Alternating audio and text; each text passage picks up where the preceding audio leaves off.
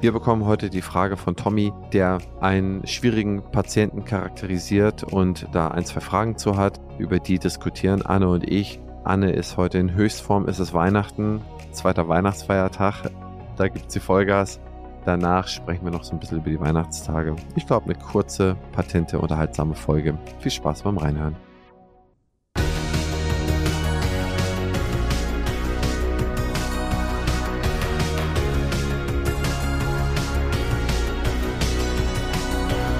Partner dieses Podcastes ist die Bludenta GmbH mit dem Flash Zahnaufhellungssystem. In der heutigen Folge haben wir wieder eine Frage erhalten und zwar vom lieben Thomas.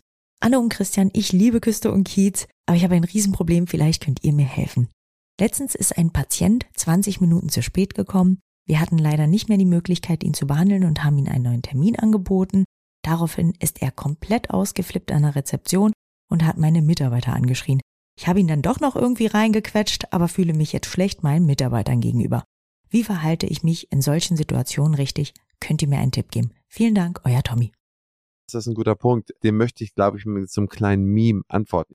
Ende November, vom Toten Sonntag, war ich auf einem Vortrag und da hat ein anderer Vortragender ein Bild gezeigt. Und da war relativ einfach geschrieben, vor einer Praxis, ich glaube, es war eine orthopädische Praxis, war ein Schild, wo drauf stand, seien Sie freundlich zu unseren Mitarbeitern, denn Mitarbeiter sind viel schwieriger zu bekommen als Patienten.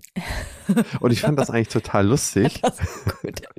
Und dieses, das so als Meme sagt das eigentlich schon alles. Ich finde aufgeklärte Patienten bis zu einem gewissen Grad vollkommen in Ordnung und davon kann man sich die Zeit nehmen. Ich finde mit aufgeklärten Patienten geht aber zwangsläufig einher, dass der compliant ist. Das heißt, dass der pünktlich ist, dass der die Termine einhält.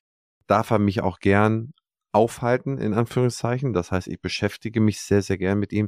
Aber auf gar keinen Fall akzeptiere ich, wenn der seine Leistung nicht bringt. Ne? Also mich sitzen lässt, mich warten lässt, unfreundlich zum Personal bist. Das gehört alles dazu, wo ich diesen Deal, dieses vor dem Gleichheitszeiten nicht akzeptiere und nach dem Gleichheitszeiten gebe ich ihm gerne meine Zeit und auch gern mehr, wenn er Dr. Google befragt hat und da noch mal ein paar Sachen überprüfen will.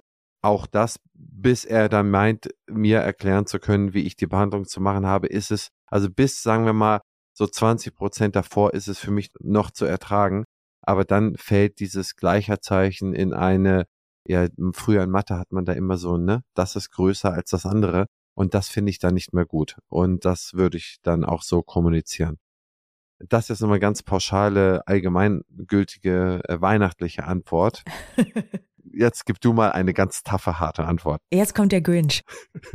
Also, ich würde es so handhaben und so machen wir es bei uns in der Praxis. Ich habe mir erstmal Gedanken gemacht, wie lange muss denn ein Patient bei uns durchschnittlich warten? Und was ist, ich sag mal, für einen Patienten noch zumutbar. Und was kommt halt tatsächlich auch mal vor. Und das sind bei uns zehn Minuten. Das kann sein, dass ein Patient mal zehn Minuten warten muss. Absolute Ausnahmefälle sind es mehr, aber zehn Minuten. Das heißt, ich gestehe einem Patienten auch zehn Minuten Verspätung zu. Er wird darauf hingewiesen in, mit dem folgenden Satz. Wir gehen sehr wertschätzend mit der Zeit unserer Patienten um. Dementsprechend wollen wir den Patienten, die pünktlich kommen, keine Wartezeit zumuten und müssen jetzt schauen, inwieweit wir die Therapie noch möglich machen können oder die Behandlung noch möglich machen können. Aber wir finden eine Lösung. Setzt euch kurz ins Wartezimmer, wir kriegen das gleich hin. Also zehn Minuten sind No-Brainer, kein Problem. Über zehn Minuten entscheidet jetzt der Patient. Kommt da eine total gestresste Mami mit zwei Kindern, die stand im Stau, die hat anderthalb Stunden Anfahrtsweg. Die ist total lieb und sagt, Mensch, das tut mir total leid. Dann darf die sogar 20 Minuten zu spät kommen. Guter Punkt, sehr guter Punkt. Kommt ja. da ein arrogantes A-Punkt und ist total unhöflich und der ist elf Minuten zu spät, dann darf der gehen. Und dann ist das übrigens auch sein erster Strike. Drei davon darfst du sammeln bei uns, dann darfst du die Praxis für immer verlassen. Mhm. Geh nicht über los, ziehe nicht 400 Euro ein. Spaß. Also drei Strikes, einer davon ist, wenn du zu spät kommst, mehr als zehn Minuten. Und wenn der wirklich doof ist, dann wäre das für mich, einmal ist er die zehn Minuten zu spät gekommen, der zweite Strike, er war da unhöflich, der dritte Strike ist, er hat sich dann noch beschwert, wahrscheinlich noch irgendwie eine Google-Bewertung nachher abgelassen. Wären drei Strikes, das wäre kein Patient für unsere Praxis dem würde ich total nett, wenn der das nächste Mal anruft, einfach sagen, dass wir glauben, dass wir für seine speziellen Anliegen nicht die richtige Praxis sind, wir aber in zumutbarer Nähe, und zwar fünf Kilometer entfernt, eine ganz tolle zahnärztliche Kollegin haben, wo wir glauben, dass er sich besser aufgehoben fühlt. Das wäre mein Umgang mit dieser Situation. Das ist jetzt ganz kurz runtergebrochen. Da gibt es auch bestimmte Wordings, wie man das machen kann. Können wir vielleicht auch nochmal drüber sprechen. Was ich immer wichtig finde, ist, wenn der Patient kommt, erstmal zuhören. Auch die Rezeption da so gut briefen. Da kann man mal ein richtig schönes Coaching auch machen mit der Rezeptionistin oder mit der Direktorin des ersten Eindrucks, so nennen wir sie, dass ihr einfach auch das übt, wie geht man mit schwierigen Patienten um. Hm. Ich finde auch da, dieser eine Punkt, den du gesagt hast, wenn die einsichtig sind, wenn die lieb sind, wie man in den Wald hineinruft, ey, das ist völlig okay. Also da menschelt es auch total. Aber man hat ja, so wie ich Tommy verstanden habe, eher die Situation, kommt zu spät und sagt, ey, ihr seid aber scheiße zu finden. Oder es gab ja keinen Parkplatz. Mhm. Wieso habt ihr keine, wieso habt ihr mich mhm. vor scheiße Parkplatz? Jeder von euch, jeder, der hier zuhört, kennt diese Situation. Ja. Es ist ja auch so einfach. Ein eigener Fehler, man ist zu spät losgefahren. Man hat sich irgendwo verquatscht. Man hat vielleicht noch irgendetwas anderes reingeschoben. Man ist eh schon zu spät und dann hat man keinen Parkplatz und dann sind andere schuld. Das ist so einfach. Und dieses so einfach, das lasse ich einfach nicht mehr zu. Mhm. Das finde ich einfach nicht, Absolut. das finde ich nicht okay. Da sind wir ja auch eigentlich wieder bei den Prozessen. Wie gestalte ich meinen Erstkontakt, wenn ich am Telefon oder mit der Intro-Mail, die der Patient vor dem Termin bekommt, schon diese Spielregeln klar festlege? Du hast zehn Minuten vor deinem Termin hier zu sein. Der Anamnesebogen ist ausgefüllt und der Termin ist bestätigt. Sonst kriegst du den Termin nicht. Und ich weise ihn aber auch darauf hin, dass er ab zehn Minuten Verspätung nicht mehr davon ausgehen kann, dass wir den Termin noch wahrnehmen können dann habe ich den schon mal gut gebrieft. Also dann kann er auch nicht vorne stehen und sagen, ich wusste das aber nicht, dass jetzt der Termin nicht mehr klappt.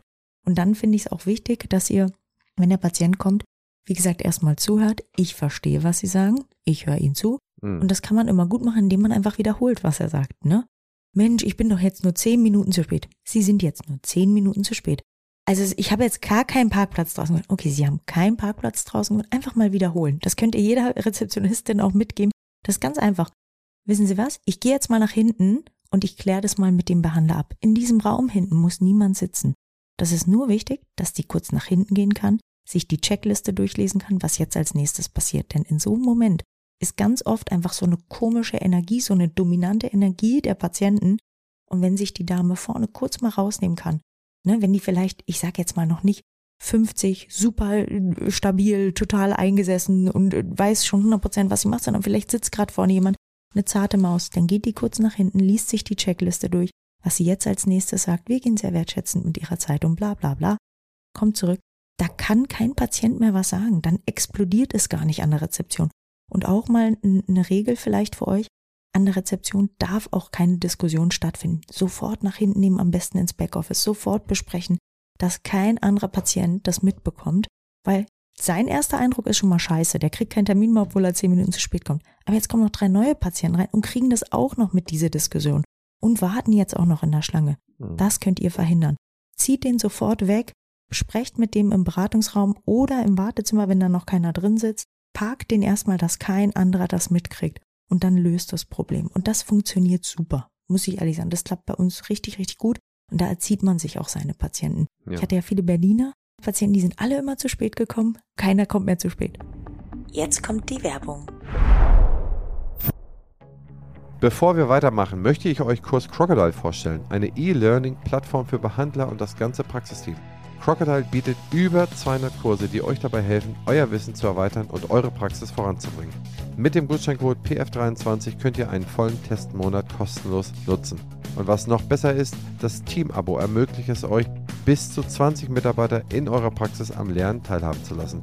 Nutzt die Gelegenheit und testet das Angebot auf crocodile-health.com. Ja, nee, das ist auch ein guter Punkt, dass man das noch vorher ankündigt. Also wie gesagt, wir laufen ja eh in eine Zeit rein, wo man tendenziell, wo das keine Mangelware ist, sondern die mhm. Ressource, die knappe Ressource ist woanders. Ähm, hatten wir auch schon drüber gesprochen und werden wir noch in einer der nächsten Folgen sprechen.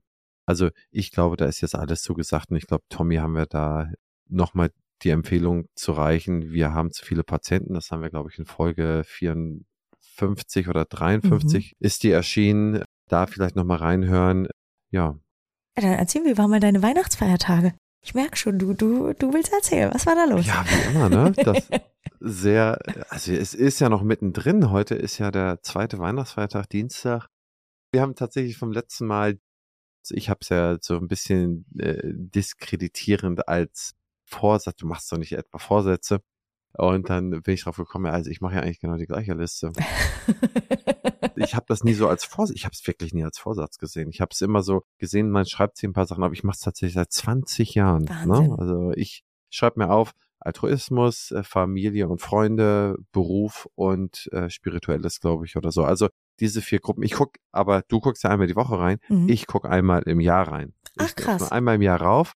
Ich, ich versuche die Sachen so zu verinnerlichen, sagen, okay, das ist irgendwie so mein Nordstern, mein Kompass für das Jahr und ich gucke, wo äh, gab es Abweichungen. Und dann war, ist es immer so lustig. Ich schreibe es dann auch immer mit so einem Stift dahin und diese andere Sachen, die hefte ich dann weg. Und dann ist es immer so lustig, wenn man dazu schreibt, was man da gemacht hat. Und wenn man sich dann so beim Glas Wein so den Gedanken nochmal durch den Kopf gehen lässt, was eigentlich dazu geführt hat, dass man von diesem Weg abgewichen ist. Was mhm. war das? Und man denkt es mal durch und man denkt an die einzelnen Personen. Ich denke dann wirklich so intensiv immer so für 10, 20, 30 Sekunden an jede Person, die damit zu tun hatte und habe dann eigentlich für mich dann die Soll-Ist-Analyse einmal im Jahr gemacht und dann schreibe ich fürs nächste Jahr hin. Mega gut. Aber ich gucke da wirklich ein Jahr nicht drauf. Eigentlich hast du recht, das sind vielleicht Vorsätze, aber obwohl ich Vorsätze hasse, aber da siehst du mal, walk the talk. Also man nennt es anders und man macht es vielleicht dann doch so ein bisschen so. Ne? Ich möchte gerne unseren Hörern ein Weihnachtsgeschenk machen, lieber Christian. Und zwar habe ich ich weiß nicht, ob du den kennst. Das ist der Andrew Huberman. Der hat einen ganz ja. erfolgreichen Podcast, Huberman Lab. Ich, ich liebe den. Es ist manchmal ein bisschen voll mit Werbung. Und deshalb möchte ich euch anderthalb Stunden Huberman Lab Podcast ganz kurz nicht ersparen, ist das falsche Wort, aber komprimieren. Und der hat etwas ganz Tolles erzählt. Und das habe ich jetzt letztens mal gemacht. Mein Mann Martin auch. War ganz, ganz toll. Also passt auf. Wenn ihr über die Weihnachtsfeiertage etwas Zeit entbehren könnt, setzt euch abends hin Nehmt euch mal fünf Minuten und denkt mal über den Moment in eurem Leben nach, der am traumatischsten war, am stressigsten, am dramatischsten, der euch wirklich am meisten beeinflusst hat. Ein Moment. Dann nehmt ihr euch eine Stoppuhr 15 Minuten und schreibt das handschriftlich auf. Ihr schreibt wirklich mal handschriftlich auf, was ist da passiert, wie habt ihr euch in dem Moment gefühlt, was hat es mit euch gemacht, was macht es heute mit euch und welche Auswirkungen hat es in der Zukunft. Und das macht ihr bitte mal vier Tage hintereinander. Es muss nicht direkt der Tag dahinter sein, kann auch mal ein Tag Pause sein, aber viermal macht ihr das. Es haben einfach, es gibt eine wissenschaftliche Evidenz dafür, dass das ein wahnsinnig hilfreiches Tool ist, diese traumatischen Erfahrungen aufzulösen und zu verarbeiten. Und ihr werdet merken, dass es jedes Mal ein anderer Text ist, den ihr schreibt. Der verändert sich. Das ist ganz, ganz spannend zu beobachten. Und was auch eine wissenschaftliche Evidenz gezeigt hat, ist, dass dadurch unser Immunsystem gefördert wird, nämlich die T-Lymphozyten. Die werden mehr aktiviert, wir bilden mehr T-Lymphozyten und machen uns damit resistenter gegen Krankheiten. Also wir können besser mit bestimmten Situationen in unserem Leben, die bereits passiert sind, umgehen und werden dadurch gesünder. Das ist mein Geschenk oder unser Geschenk. Wenn du vielleicht noch einen schönen Tipp hast, Christian, wäre das mein Geschenk fürs neue Jahr. Ist wirklich eine tolle Sache, dauert nicht lang und ist echt toll. Ja, Huberman Lab heißt das, da heißt der mhm. Podcast. Mhm. Das ist Dr. Mhm. Andrew Huberman. Der und Dr. Peter Ettia sind die beiden Ärzte, die auf so Gesunderhaltung, äh, Langlebigkeit, wie kann ich lange fit und gesund bleiben, die sich da sehr mit beschäftigen. Das sind beides Universitätsprofessoren, äh, die haben einen riesengroßen Research-Apparat und die bringen Podcasts raus, die unfassbar sind. Huberman Lab unfassbar. ist, glaube ich, der meistgehörte Podcast nach Joe Rogan der Welt. Beide sind Englisch, aber die sind herausragend. Ich schaffe es auch nicht jede Folge zu hören, aber die sind wirklich herausragend und keine Fake News, einfach sauber getaktet. Das sind auch meine, mein Geschenk sind, das sind meine Podcast-Tipps fürs Jahr 2024. ich habe die Folge, die du meinst, nicht gehört. Aber als du angefangen hast, man soll sich 15 Minuten intensiv äh, konzentrieren und was runterschreiben, da habe ich mir gedacht, okay, das kann doch nicht der Tipp sein.